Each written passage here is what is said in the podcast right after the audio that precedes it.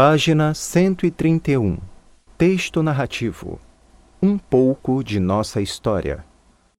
O Brasil não é um país muito antigo, mas muita coisa já aconteceu aqui desde que os portugueses chegaram em 1500. Durante 300 anos, depois de sua descoberta, o Brasil pouco se desenvolveu, mas em fins de 1807, Dom João VI, o rei de Portugal, e sua família abandonaram Lisboa, fugindo dos exércitos de Napoleão e instalaram-se no Rio de Janeiro. Com a família real veio a corte portuguesa. Com a chegada de 15 mil pessoas, a vida da pacata cidade do Rio, com seus 60 mil habitantes, metade deles escravos, mudou completamente.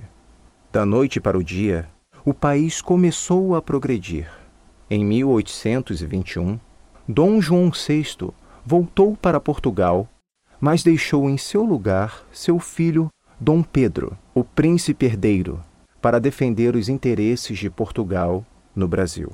Foi um erro. Aqui, desde os nove anos de idade, Dom Pedro sentia-se um brasileiro, criado em liberdade, em contato direto com o povo.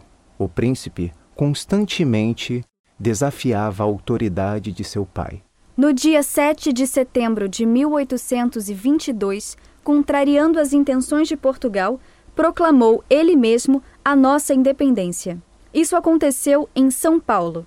O príncipe aí estava para acalmar os patriotas, que exigiam a independência. Às margens do riacho Ipiranga, alguém entregou-lhe uma carta de seu pai. Sabendo das agitações políticas pela independência e conhecendo bem seu filho e suas tendências, Dom João VI, na carta, ordenou-lhe voltar para Portugal. Irritado, Dom Pedro arrancou do chapéu as fitas com as cores de Portugal e, erguendo a espada, gritou: Independência ou morte! Ele tinha apenas 22 anos. Foi então aclamado primeiro imperador do Brasil. Alguns anos depois, com a morte do pai, Dom Pedro voltou a seu país de origem, como Dom Pedro IV, rei de Portugal.